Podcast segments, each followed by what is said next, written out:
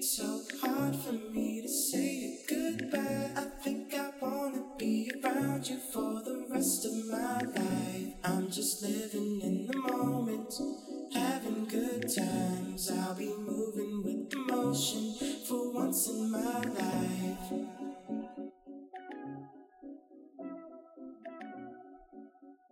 大家好，欢迎收听《无言不解淡》，我是周周。 让我们通过记录分享，给平淡的生活撒一把盐。Let's spice it up！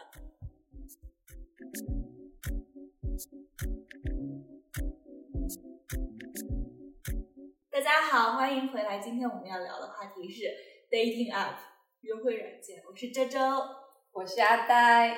Jason，哦，我们今天讲 dating 嘛，我有的时候就在想，人为什么要 dating？人为什么就是说一定要需求？就是有的时候我也在想，就是说我其实有的时候是不需要别人的，嗯那我觉得我自己过得挺好的，为什么需要别人？别人反而就是说可能会啊、他的一些想法如果跟我不一致的话，你还要去 compromise。对啊，那我觉得我就不开心了。那我要不开心，我为什么要找？山本耀司曾经说过？我不记得具体的话了，反正就是人是无法看看完全看清自己的，他需要一个碰撞。到，你需要去碰撞到别人，从然后有那个别人身上反馈然后你才能够看到自己。OK，哦，赞，这个我没有想到。但是具体怎么说的我 OK，这个 make sense，但是我不知道说你是不是有那个 needs，因为我觉得还是要你主动主动能动，就是主观上面说有这个需求。对我来讲，我觉得 dating 主要可能是一个还是陪伴，我觉得还是陪伴，因为就是如果说说句实话，如果我身边的所有人都单身，大家都单身，那我也不会觉得说我一定要怎么样，或者说比如说我们没有生育年龄。我也不，比如说现在就是直接就是实验室里面把 baby 都培育出来，我根本就没有这个压力，或者说我也不要小孩，这种我觉得就如果剔除掉很多因素的话，其实我觉得不确实不一定要谈恋爱。哎，你说到这个让我想到那个人用 Chat GPT 写了 profile，然后让我对他产生好感这件事儿啊，我觉得我可以跟 AI 谈恋爱。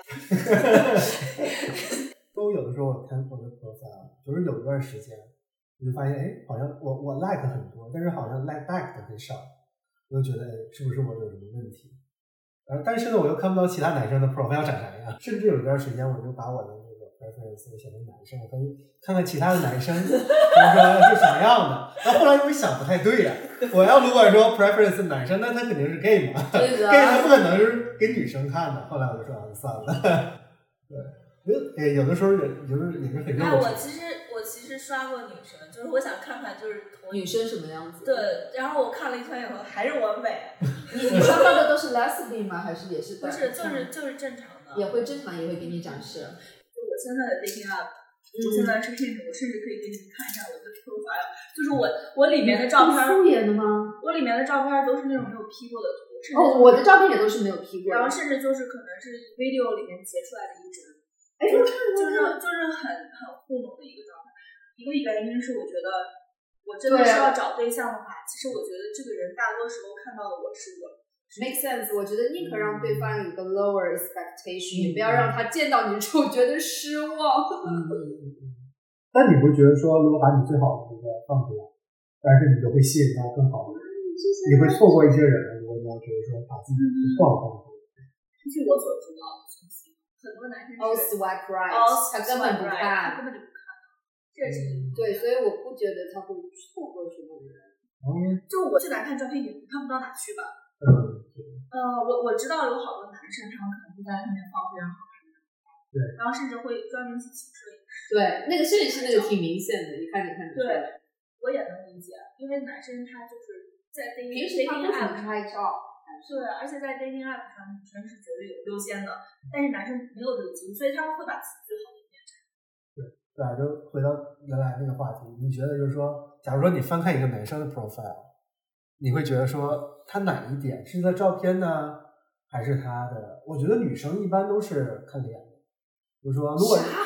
我我我这是我男生这是我我的觉得啊，就是说，我看脸，我是看脸的，你看一脸，就是说感觉他帅，你可能就觉得哎那多一份好感嘛。对对更有那那也看，因为我会看帅，但是如果他的 profile hinge 嘛，他会问一些问题。如果一个人是在真正的他想要找一份真诚的恋情或者是 real connection 的时候，我觉得他会稍微努力一下，去认真的回答一些问题。At least，我觉得至少要把你自己的这个人格，就 character 啊，或者喜欢的东西什么东西稍微展示给我，让我大概知道说，哎，你这个人大概，比如说，我可以从你 profile 里面了解你一点点，虽然只有一点点。对，我我我觉得首先身材管理要要做到看上去干净一点吧，其实这种就能够过关。我还是蛮喜欢少年感的。嗯，就这种我觉得就可以过关，但是剩下我就是主要是看他的 profile，就是看他写的认不认真吧。其实真的就是看真诚。对，其实现在如果你让我看到特别比较帅的，我反而会多一个吸眼。David Profile 他们说，无论对男女其实都是一样的，都是百分之七十的人在刷其上 top 百分之三十的人，大家其实 like 的都是那百分之三十的人。哦，我我不喜欢在里面放自拍的，男生 profile 里面放自拍的。啊，你不喜欢？哦，一般自拍都是比较自恋，但是我觉得有些可以理解，就是说男生一般不太拍照，所以有些人可能就只能自拍。但是我真的是我觉得不太能接受的，就是在厕所里面自拍。啊，你们喜欢拍身材的吗？就是那呃种。，no no no，哎呀，看怎么样展示身材。如果是那种很刻意的在厕所里面镜子前展示的话，那就 too much 了。呃，除非是比如说你正好在户外，你本身就是在健身或者怎样，对对对对对，或者你本来就在沙滩，就是本身就是要光板子的地哦方，而不是说你刻意脱了去展示。啊，对对对对，你是有展示过没有，没有。所以说，我觉得可能展示过的更吸引。对，然后还有就是，照片里面有很多女生的，或者跟不同女生的合照的。对的，我我在想说，其实我觉得男生和女生的脑回路可能不太一样。我觉得男生 PO 那个照片，我觉得他可能想要传达的意思是，你看我的女生朋友也都是美女。然后，但是我 get 到的意思就是，海王，对的，exactly，妇女之友，什么海王呃，对，就是男生会让你，就是说他想让你觉得，哎，我很 popular，是这种感觉。，exactly，他就是这个意思，还有一个就是你第一次跟人 match 了之后，人家怎么跟你聊？好哎明好明显的那个，我觉得基本上是皮卡拉本来都不太能接受。我跟你说，真的真诚很重要，你不要走套路。我我给你举个例子，嗯嗯有一个人有一天给我发了跟我 match 了，然后他给我发了一个 A three，这什么东西啊？A three，嗯，然后然后我就打了个问号，然后他跟我说、You look so delicious. I thought you were a snack in the merchandise machine. 那个 A three 的，什么？你再说一次，没听明白你。再说一次，我我听一下。他说 You look so delicious. I think you are a snack in the merchandise machine. 哦、s o A three 就是一个上面的一个按钮吗？哦，啊我才看到，我的 heck，我都没有 get 到，我的。我当时看完以后我 就我天哪，这好晦涩，这是怎样的皮卡我的呀？肯定第一个反应就是不想理他了。如果是我喜欢的话，我本如果本来就是他有好感的话，我还可能会觉得他有点 cute。但我如果本来对他没有什么感觉，他讲这句话，我就会觉得说有有有有，走一边去土味情话。比这个水煮牛肉还要油。有意思的人，我觉得会会针对你的 profile 问一个对对，会展开一个话题去讲，或者是会找你们的共同点，这样你会觉得说，哦，你是看了我的 profile 的，而且你对我感兴趣，你问了一个很有针对性的问题，或者是讲了一个我们之间共同的点什么的，这种我会比较有聊天的诚意。还有就是会聊天的人的话，就像打乒乓一样，他是有来有往的。如果我跟一个人讲话，他基本上就是在回答我的问题，我也就懒得讲了。就举个例子，比如说我现在的 Hinge profile 里面，我嗯，我就选了三个问题。What travel tips do you need？我写了 national parks，OK，然后就有很多人还问我说，What's your next national park？哦，啊啊啊！是是，你像我，我现在还能记得我 Hinge 有一个问题，就是说你相信外星人吗？然后我也说我相信，然后吸引来一堆女生都是那种有有一点点就是说很 geek 的那种女生，然后嗯，都会说，哎，我也相信外星人，怎么怎么样。所以说，我觉得这审问题还是蛮重要的。对对对，我朋友有一个朋友，就是他自己男生嘛，他就有次他看到我朋友发，他会说，哎，他自己用过的一个很好的窍门，就是说他会在他的一个回答里面留一点悬念，就相当于一句话讲到一半，然后他就会发现很多人跑过来问他说，那到底怎么一回事？哦，对，这让我想到，那那你在卖出后多久你会去见他？有线下见面？我会少聊一点，我希望把神秘感留在留在呃，见面的时候，嗯，我不希望对他留有太多的。那你会给他 hint 吗？你会说给他 hint，就是说我会比较更喜欢大家面对面的聊，还是说你就会就只是说是你会比较收敛在聊天的时候，等他主动提出来见面？我会主动提出。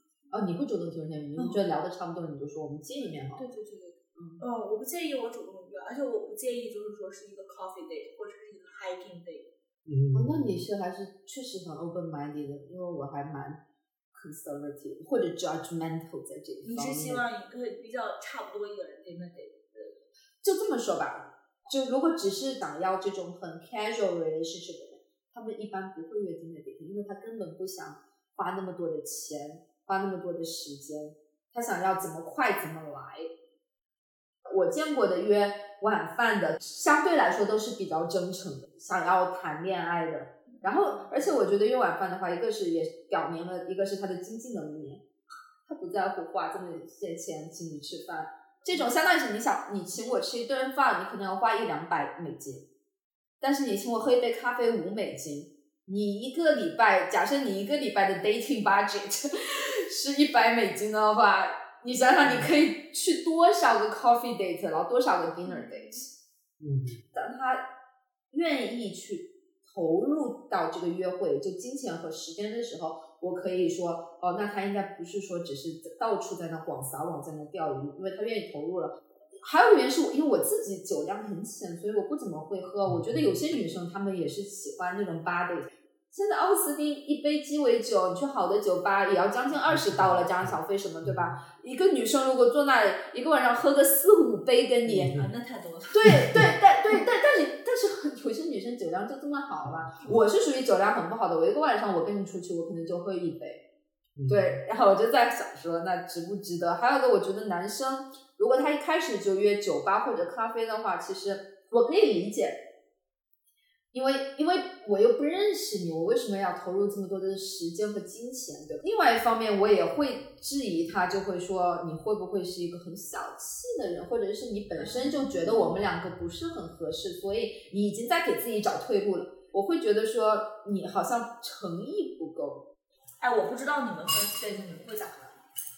打扮嘛，嗯，你会打扮吗？first date 我觉得对女生来说这是个 standard 的吧，也也可能是因为我不觉得我有天生丽质到我不需要打扮就可以素颜出门。，first date 其实对我来说是去了解某一个人的基本信息或者兴趣爱好的，就是我看这个人有没有让我打扮的意义。OK，所以，所以就是你会说先见一面，然后再决定说你后面要怎么样，就对他认真的话，后面你才打扮吗？但基本上你那个这种说法已经饱含了假设对方一般肯定都会想见你，再见。很有意思的是，我基本上收到第二次约会的邀请 （second date） 嗯邀请的几率百分之百。嗯，这跟找工作似的。那你不打扮是个什么概念？就妆都不化，就素颜出门。我我甚至就是就是穿我的 T 恤牛仔裤过去见人。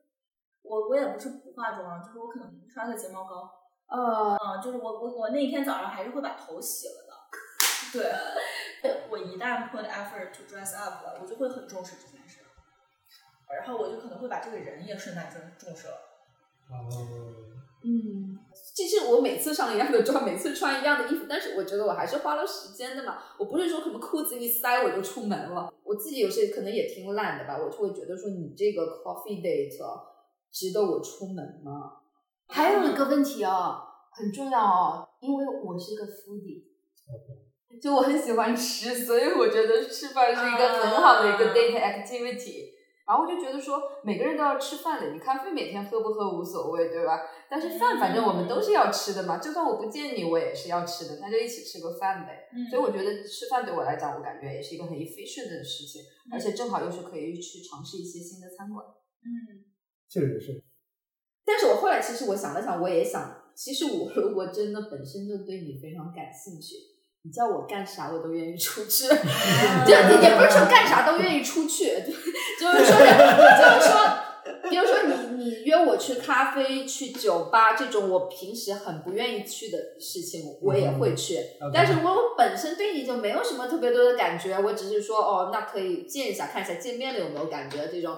你如果约我特别不感兴趣的东西，那我就会觉得说好麻烦，还要出门。嗯，所以说，那你刚才的出发点就是说，男生会在 first date 一定会请你，对吧？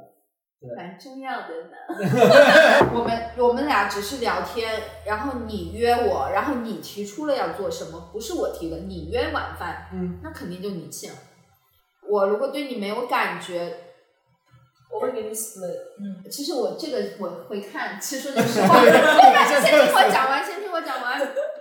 如果我觉得这个东西对你来讲根本不是一个有任何经济负担的事情，嗯那我就让你付了。如果我会感觉到说，其实你赚的也不多，哦，那我会跟你 split，因为我也不想欠你。啊啊，嗯对对对，因为我我以前就是特别怕欠着别人，我基本上都是跟人 AA 的。嗯，然后后来我在网上看到一个一个一个理论，然后我觉得这个这个理论适合于所有害怕自己欠着别人的女生，就是你就得认为自己是一个愧，你知道吧？我以前一直都这么觉得。就是 女王难道就是没有能力去做很多事情吗？不是的，她有她自己是很有智慧、很有能力的，但是她不需要去做很多事情。有很多骑士，有很多男人会为她做这件事情。啊，OK，其实有的时候你是需要给人展示自己的机会的。当然，如果说我不打算继续见见某个哥们儿的话，我还是不想见人。是的，是的。刚才讲的说不欠别人，其实我是这么想的：如果我也对你有好感，礼尚往来，嗯其实你请我请了两次，那我就会请回去的。嗯嗯其实对我来讲，我也不需要对方赚很多钱，但是比如说吧，你赚的特别多，但是你对我小气，你赚再多又跟我有什么关系？嗯，你如果赚的其实一般般，但是你对我很好，那我就觉得很好了。其实我觉得最感动的就是你只赚一块钱，你还愿意给我五毛钱，那种其实是挺感动的，因为你赚的都不多，嗯但你还愿意跟我分享，我觉得那个特别感动。，OK，那你是非常善良的女孩。呃，我就说一点我觉得不一样的看法，就是我不太喜欢通过线上聊天的方式去了解，所以我我去赴约 first date，相当于是把线上聊天的这个部分转移到了线下见面，花一两个小时去当面聊，然后不合适的话我就直接 pass 掉。因为我一直觉得线上聊天技巧是可以刻意练习的，OK，就像很多人聊微信，聊着聊着聊他就聊出套路了。如果我没有见过人一个人，然后隔着屏幕，他要是对我说太多的赞赞美的话，嗯，我就会觉得有点 too much，有点越界了。我觉得我们都是成熟女性了，已经对啊不搞，早就不吃那一套了。是，所以我会对一个人隔着屏幕展现出来的状态是有怀疑的。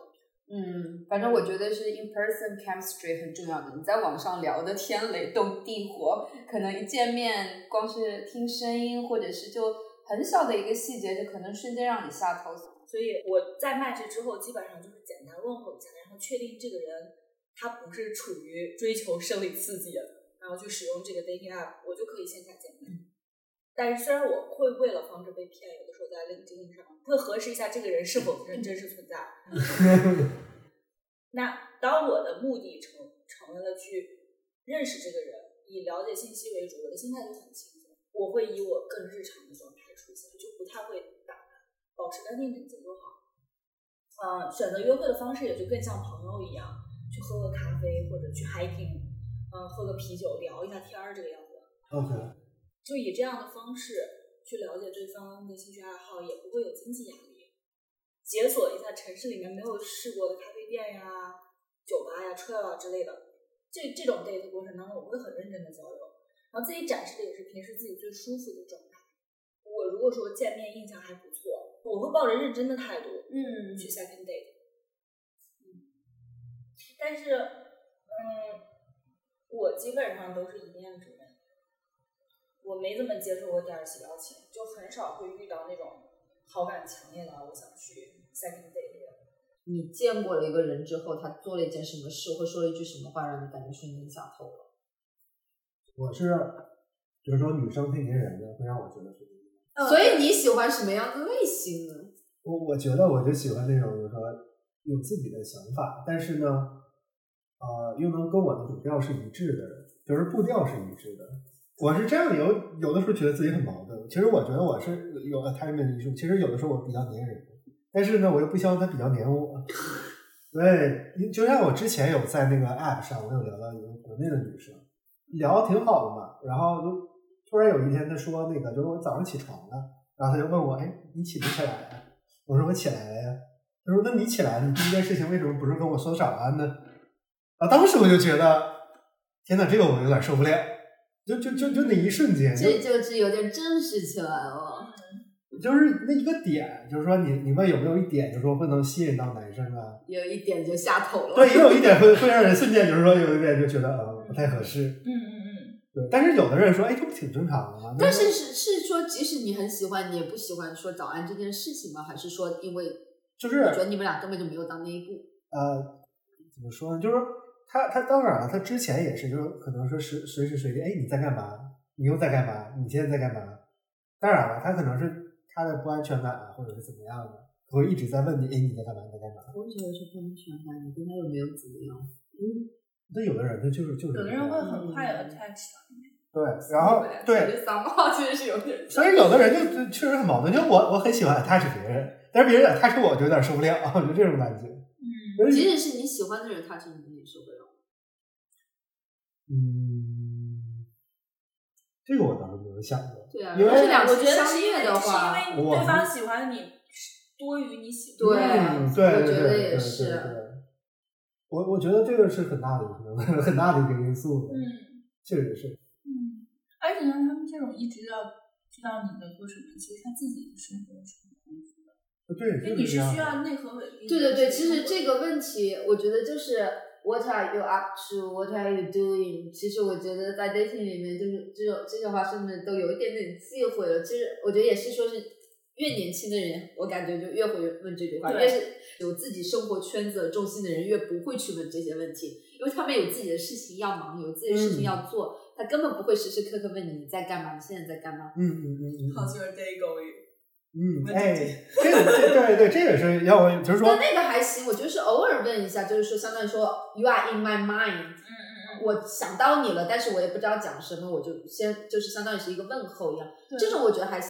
就不是在问你此时此刻在干什么，而是问哎你今天有什么有趣的事儿？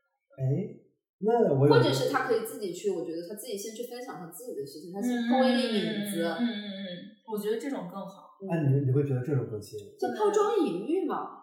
就是说他说他自己在干什么，然后你会觉得，哎，我会的，或者他他说完之后顺带问你，对对对对对，就是你先分享一下你在干嘛，就我你比如说我现在在做一个什么事情，然后我想到你，然后我说哎你在干嘛，然后那我会觉得说哦你你在做这个事情，那我可能然后你还想到我我我也会觉得比较，哦而且我会觉得比较，我也能比较去。会感觉会是个 real conversation。嗯，OK，那你们呢？你们会觉得男生做什么？就我我觉得，我说那种 physical touch，你们觉得是一个 red flag？不会啊？理论上应该是，但是我的 love language is physical touch。如果说我们相互喜欢，那当然啦，那不就是相互喜欢吗？但是如果我对你没有特别的兴趣，我觉得还要看你 physical touch 会不会太太有侵具有侵略性了。哎，但说句实话，我觉得真的看人了。如果你也很 hot 的话，那我们俩就相互吸引呗，就是相当于是火花就在那了，化学化学反应就在那了。但如果说你没有说让我觉得很吸引，然后你的手就到处在那游走的话，那我肯定会觉得很烦、很恶心。之前有个女生跟我说，她说她老公生病的样子很蠢，就是她都跟我讲，就说嗯就让她感觉很 weak，就是说啊就很虚弱，就就觉得呃，就很那什么。是不是是不够喜欢啊？我觉得这是男女差异问题，因为女生的忍痛能力更强，所以我们生病哦，的时候就让她觉得，哦，就是觉得说这种痛有什么痛？因为我们生病的时候是可以继续去兼顾嗯家庭也好，去做做家务也好，去遛后甚至去工作、去学习。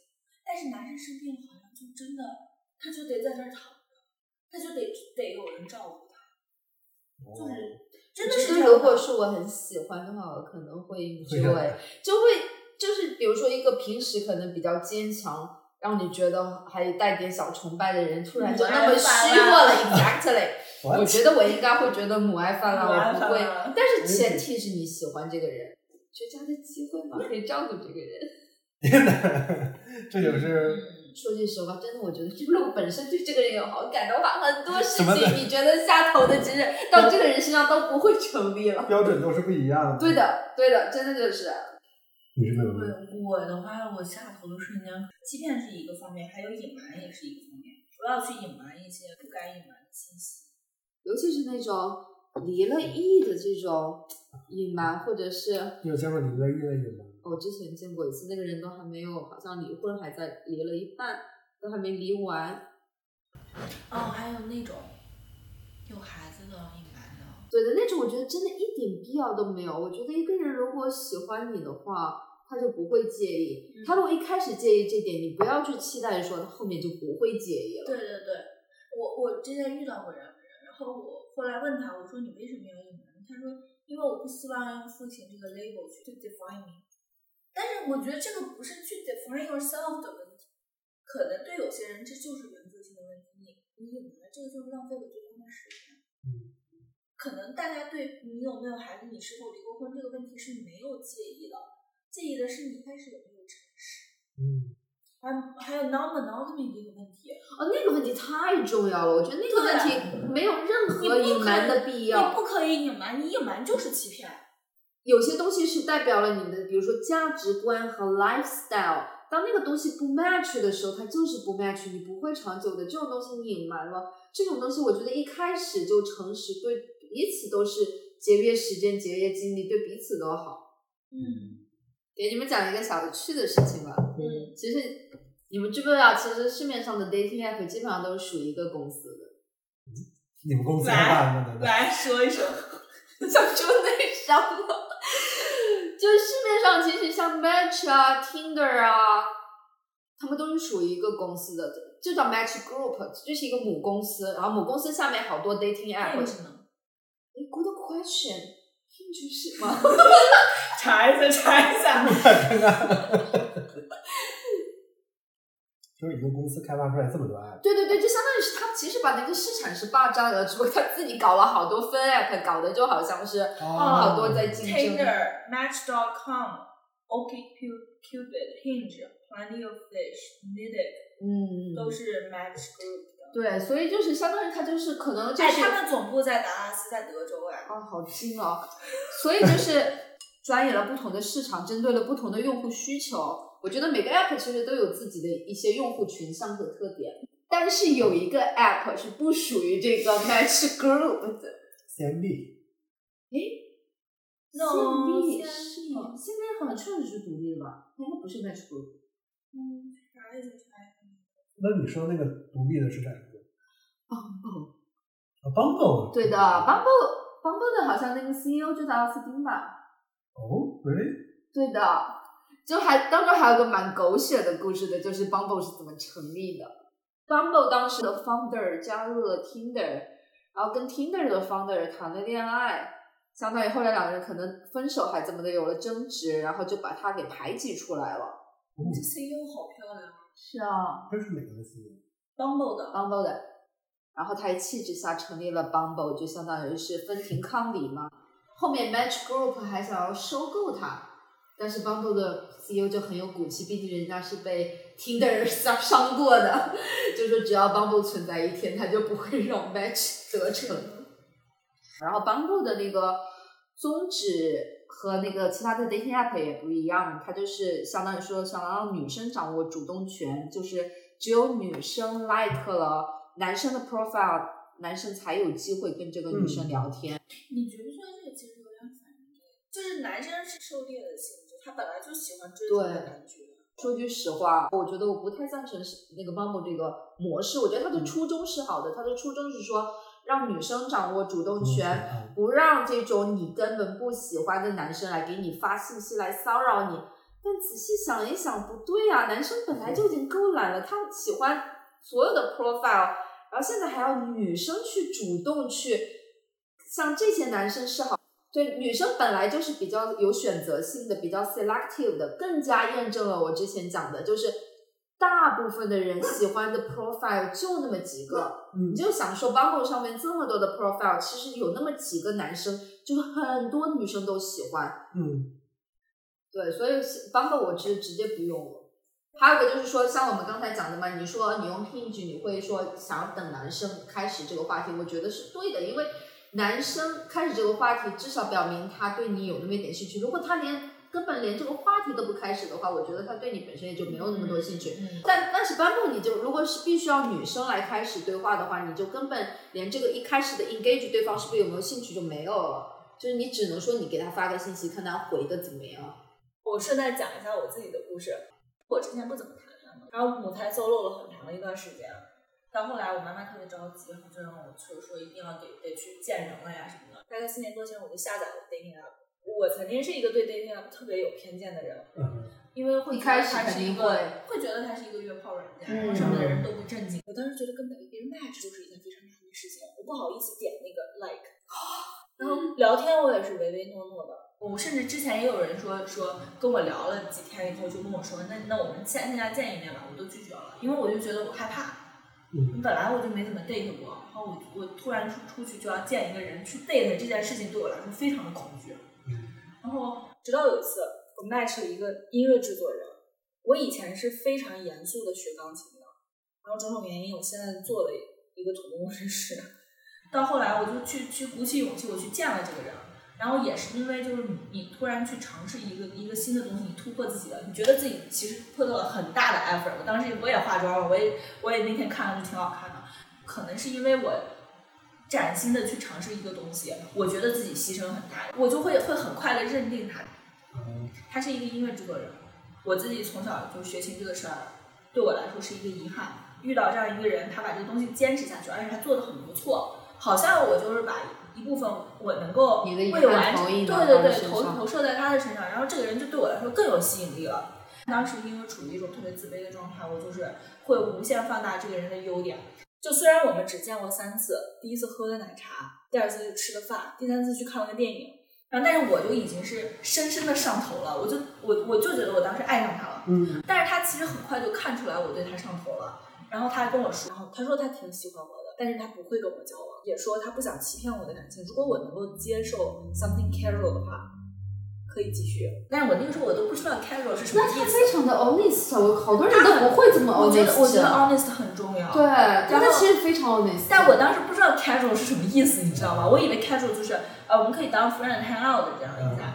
但是我后来给他发短信的时候，就抑制不住自己这种上头的情绪。啊，我觉得人家也是感受到了吧，他就不回我了，就 ghosting 了。其实也是为你好。对对对对对，就经历了一个断崖式的分手。当时我觉得太难受、太窒息。就你知道被 ghosting 就感觉是我再也见不到这个人了。对，被 ghost 是很难受的一种感觉。我当时就感觉我好像灵魂被突然掏了一个大窟窿，而且我当时就是工作啊，还有签证啊什么的，就很多压力。对不如意，很不如意。我我当时面临的没有办法及时换工作的话，我可能随时就要回国。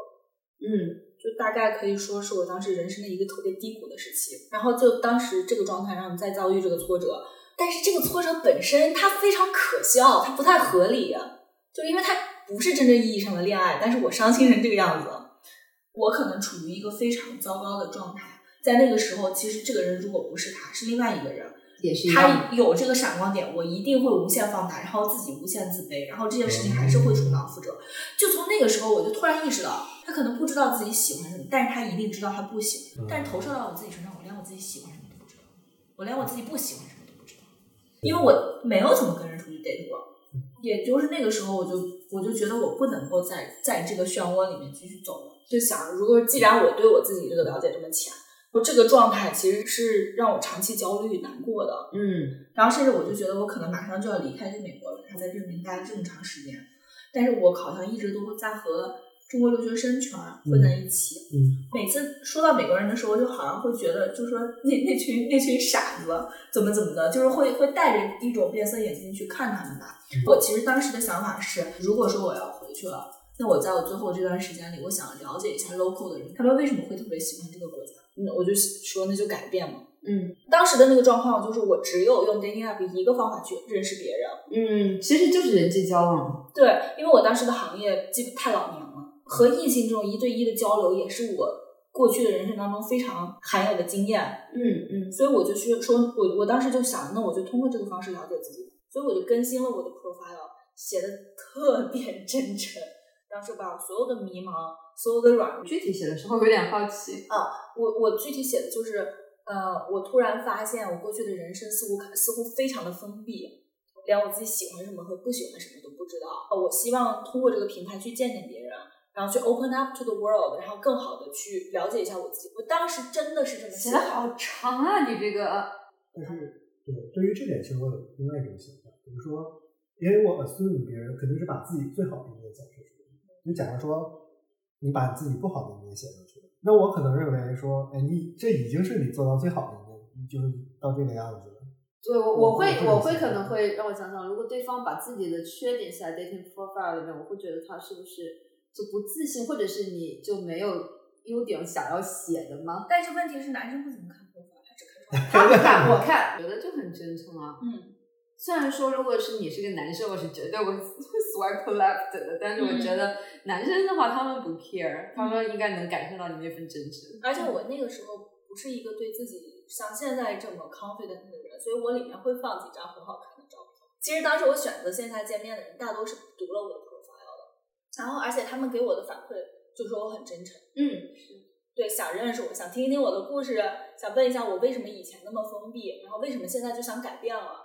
嗯，我记得还有一个人就跟我说，他看到的很多就是 dating profile 里面女生就会说一个 I love wine and taco，然后但是我的我的东西就是，对啊就我当时写的这个东西会想让人是的然后后来大概有有一段时间，我就是通过这个 dating app 去见了很多人。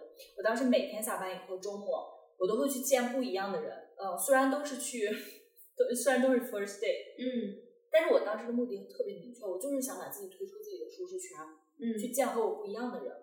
嗯就只要他们看着顺眼，也不是那种目的性太强的话，嗯就聊几句天，他能够表能够表达对我的尊重，然后这种人我都会努力挤出时间去见。嗯嗯嗯而且我当时去见人的时候是抱着这种那种谦卑的求知的态度，见了来自世界各地，就是各种背景的人，什么程序员啊、医生啊、记者、画家、老师、律师、演员、rapper、摄影师，然后甚至我还见过算命的，就就比如说我见了一个人，他是苹果的买卖，嗯，但是他同时是六阶的 DJ，对，有些人就是他们会去自己自己去做编曲啊、混音啊、去做设计啊，但是他们都是做的完全不一样的工作，就是他们会把自己的兴趣非常的，嗯。他们把自己的爱好非常的认真的在做，但是那段时间我想的都是，等我 H1B 办下来了之后，我再去做什么什么。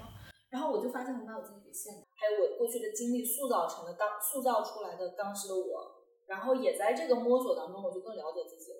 就不不光是我喜欢什么样的男生，我不喜欢什么样的男生，嗯，我觉得他打开了当时禁锢了我二十多年的那个思维方式。以前迷茫的时候，我就拼命的就是逼自己多读书嘛，说我没有觉得它有什么用，但是这个时候他帮到我了，就是和这种不一样的人去交流的时候，我真的能和人家继续聊下去。而且在交流的过程中，我有的时候会突然想起我以前我看书的时候印象不是特别深刻，或者我没有 get 到的桥段，在某个时候我就会突然的产生共鸣。嗯嗯。你看过那个《瞬息全宇宙》吗？哦，瞬息全宇宙呀，嗯，它不是有一个镜头，所有的世界都叠叠在一起，就是 everything connects。嗯嗯嗯，哦我过去的经历，我花费的时间，看似没有用的阅读，它都不是徒劳的。本来就是很积淀的过程。那你之前出去疯狂见人的这个状态持续了多久？不到两个月，因为我得了一次特别重的流感，但是我感觉当时就是好像身体康复的过程当中，我心灵也被治愈了吗？就是我好像有这个时间去去静下来，然后无意识的、潜意识在梳理它。嗯感觉好像从那个时候我开始知道我接下来要以什么样的态度去生活，可以去放下那种偏见，去尊重别人的生活方式。觉得如果说当我遇到那种和我自己的观念啊，和我自己的行为模式完全不一样的时候，我我能够做到 OK 就是不一样，但是我还是能够多多少少去看到这个人的闪光点，还有他值得学习的地方。这点很难做，因为我觉得很难不做到 judgmental。嗯，其实大家都在认真的生活，反而是我自己是一个把自己限制住，没有不敢去尝试任何事情。所以其实当时是 dating app 救了我。我觉得你用 dating app 的初衷其实是挺好的，因为好多人，我觉得你这用这个初衷就是去，相当于就是去认识你自己嘛，然后只是抱着聊天的目的，然后去认识别人。我觉得其实这这个初衷挺好的，因为我发现 dating app 有一点，就我自己使用的过程当中有一点不好的，就是说这个期望值，因为我觉得好多人其实就是。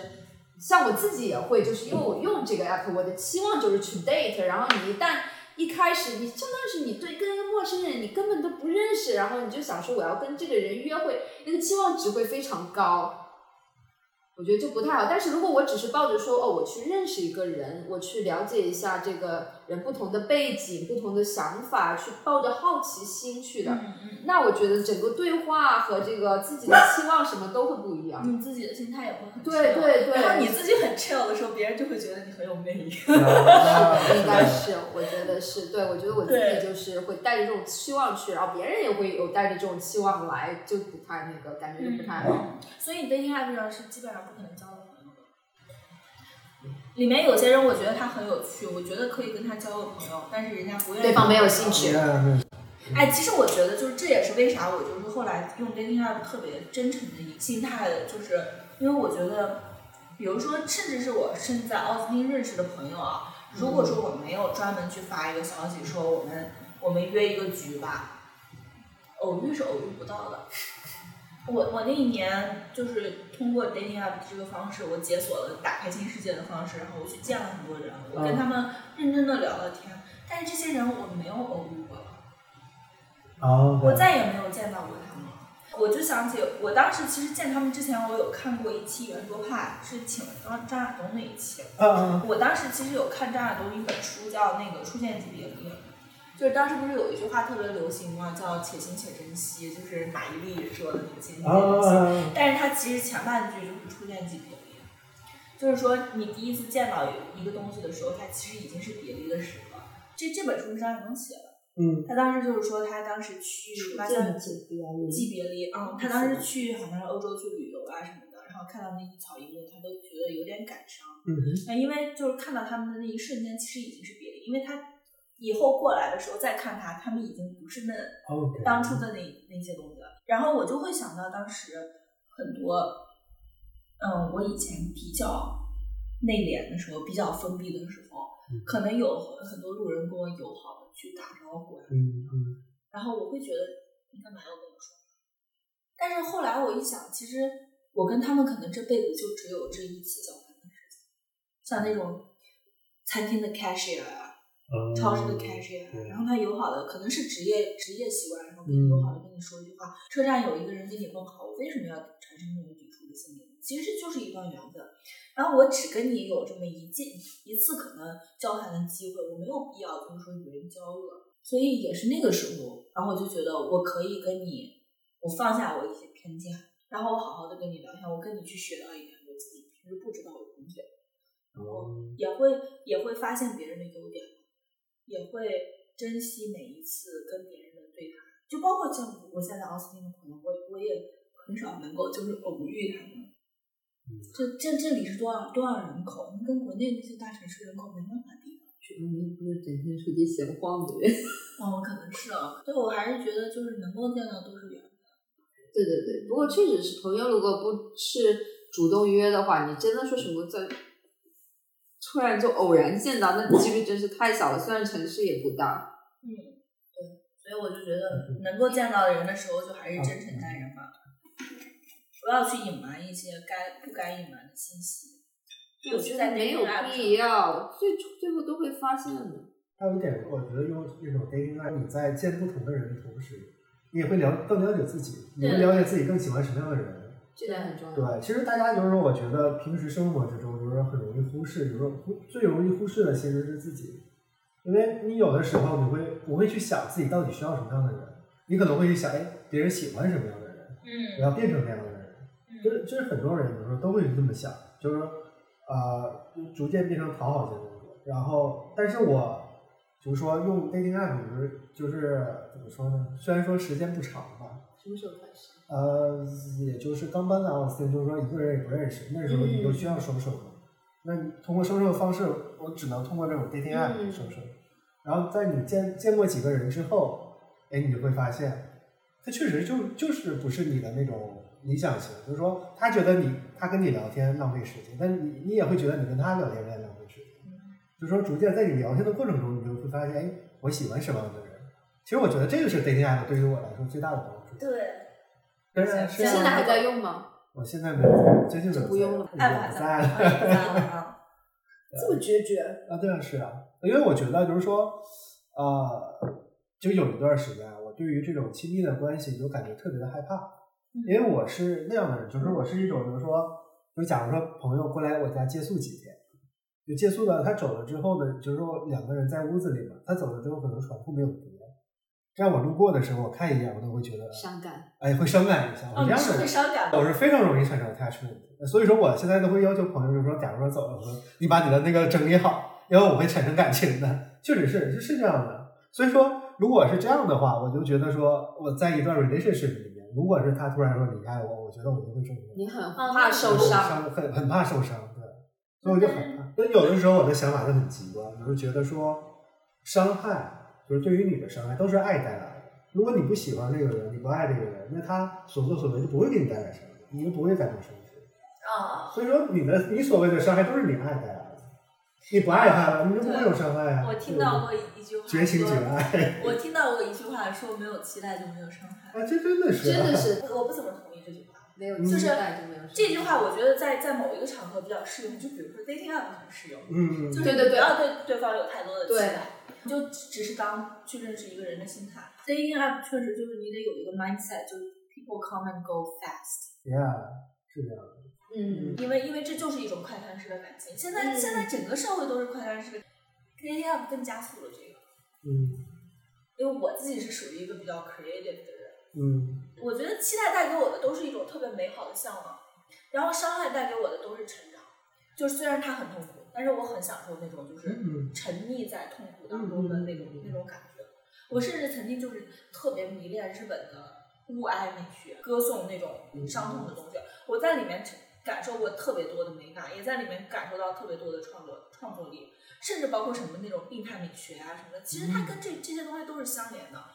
你说为什么很多艺术家能够创造出那种那种伟大的东西？因为他们允许自己去沉溺在这种嗯痛苦带来的那种窒息感也好，嗯绝望感也好。但是如果说你抱着害怕伤害的这种方式去生活的话，你其实也会错过很多很多的深层次的挖掘。对对，其实对。后来我转变想法了，并不是说我觉得说爱不会带来伤害，而是我是觉得说爱带来的伤害我也我也能接受，因为我觉得伤害也是生活中的一部分。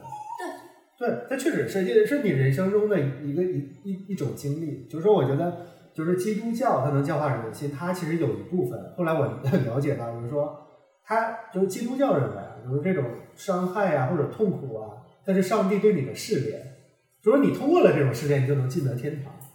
所以说他，他他因为基督教的，就是说人不可能避免伤害，避免痛苦。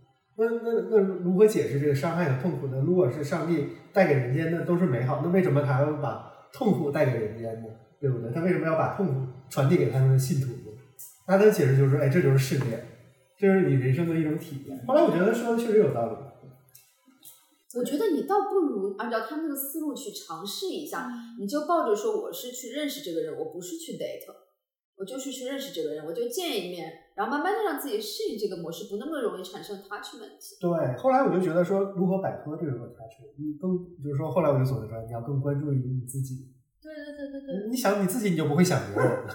对啊，你你出去见人的时候，你就会想，哎，这适不适合我？对，如果你要是想哦、他到底喜不喜欢我？到底哪做的不好？为什么他我跟他聊过一次天就不不理我？真的是我到现在还会有这种模式。你会有这种想法？对，就是确实是有时候就不会先去想说我是不是喜欢这个人，对如果这人没有理我的话，后面没有理我的话，那我就会想说，我当时是不是 dating 的时候，就是那一次约会，我是不是说错了什么话，做错了什么事情，没有表现好？但其实后来一想说，我其实也不喜欢他，我想那么多干嘛？其实是双向的。所以大家不需要太对 dating app 敬而远之，还是可以有这种积极的作用的，不单纯就是说用来找 partner。嗯，当然也可以不要对 dating app 有太多，不要对 dating app 有太多期待，但是对爱情和生活本身的惊喜还是要抱有期待的，而且也不需要去畏惧伤害。我觉得每次伤害之后，你都会变得更爱自己。如果说你一旦接受 surrender to it。当然也要提醒大家，用使用 dating app 也要具有防范意识，毕竟网上杀猪盘也是非常多的，要擦亮眼睛。之前我有遇到过一个杀猪盘，呃，就刚开始用 dating app 嘛，然后就说那个啊用 WhatsApp，然后正好那个时候呢，我电脑坏了，然后他他就是他的 profile 给人就是什么那种精英，就很有钱，嗯，高管，女高管，但杀猪盘都是高管，哎对女高管有成，啊，Sugar Mommy，然 后然后然后我电脑坏了嘛，就正常聊天嘛，我就说哎呀，电脑坏了，得重新买一个。他说我给你买一个呀，然后当时我就愣了一下，我说天哪然后我就说是个 baby 的机会啊，对呀、然后然后我就就就坡下驴，我就说行啊，你给我买一个。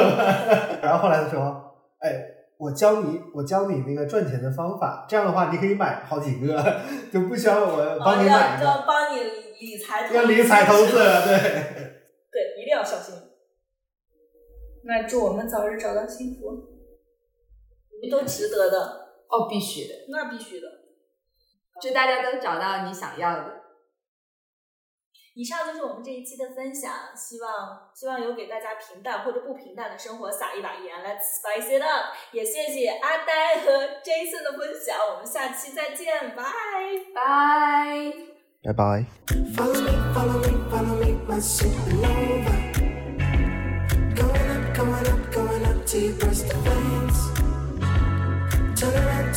to the